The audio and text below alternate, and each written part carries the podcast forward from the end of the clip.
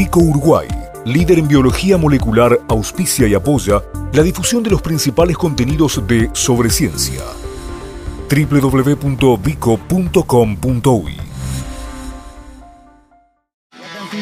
Almacenada en la represa de Paso Severino ya no alcanza a los niveles de las válvulas de toma de agua, por lo que ya no se alimenta desde allí a la planta de aguas corrientes. Por ahora, OCE solo puede acceder al agua dulce que corre cauce abajo por el río Santa Lucía y sus afluentes sin disponer de reservas. De esta manera cae la calidad del agua que se entrega por la red domiciliaria de Montevideo y el área metropolitana y peligra la cantidad de líquido, lo que podría afectar al normal funcionamiento del saneamiento en la capital. Según pudo saber sobre ciencia, se espera que en las próximas horas y hasta que puedan comenzar a funcionar algunas de las obras de emergencia que se desarrollan en la cuenca, los niveles de sodio y cloruros en el agua de red exceden regularmente los límites excepcionales establecidos por las autoridades nacionales. Además, por el mayor uso de aguas salobres y también de productos desinfectantes, se prevé un incremento en los niveles de trialometanos, compuestos que se producen por la interacción del cloro con la materia orgánica del agua. Si bien no hay aún evidencia científica concluyente sobre el impacto de los trialometanos en la salud humana, algunos de estos compuestos han sido vinculados con un aumento en el riesgo de padecer ciertos tipos de cáncer.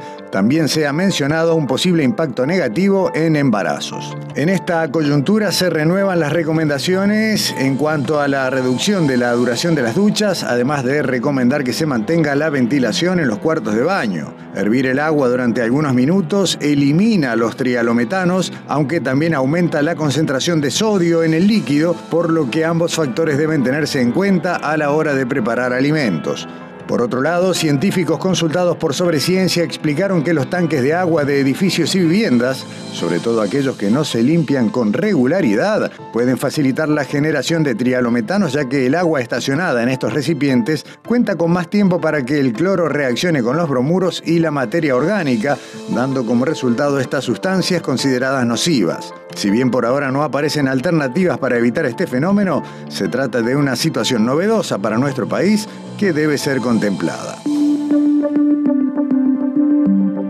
En el marco de la crisis hídrica, el Departamento de Bromatología de la Intendencia de Montevideo ha intensificado semanalmente la toma de muestras de agua embotellada, incluyendo las marcas que provienen de otros departamentos del país y que circulan por la capital.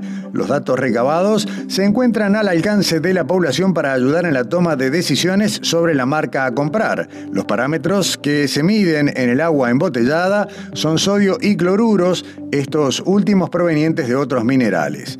En estos controles se han encontrado situaciones irregulares que se describen en los documentos que son públicos. Es importante destacar que el Servicio de Regulación Alimentaria también está inspeccionando las plantas embotelladoras que están en la periferia de Montevideo.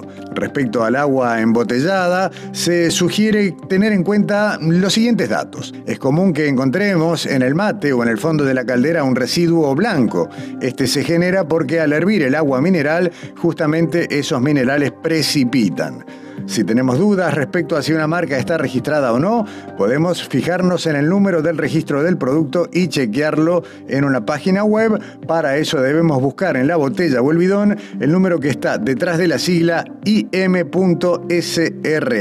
La web es la que estamos viendo en pantalla. Los productos registrados nos indican que existe una empresa en regla, habilitada, que cumple con los requisitos necesarios para fabricar ese producto con controles más exhaustivos. Recordemos que podemos encontrar productos que estén circulando en Montevideo pero que no están registrados debido a que la comuna emitió una resolución que habilitó la venta de agua embotellada fabricada en otros departamentos.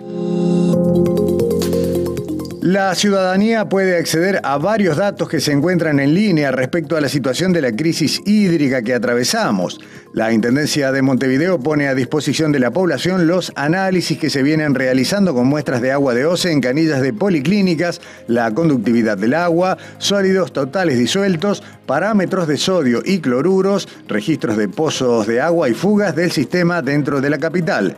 La web es montevidata.montevideo.gov.uy uy barra salud barra análisis del agua en Montevideo. La vemos en pantalla. Por su parte, en la web de Presidencia de la República están publicados datos de OCE y del Ministerio de Salud Pública, tal como podemos ver a continuación. En la web de la URSEA, Unidad Reguladora de Servicios de Energía y Agua, encontramos los resultados de los monitoreos realizados por este organismo en Montevideo y área metropolitana. El último informe cubre del 1 al 21 de junio y estamos viendo en pantalla la dirección web.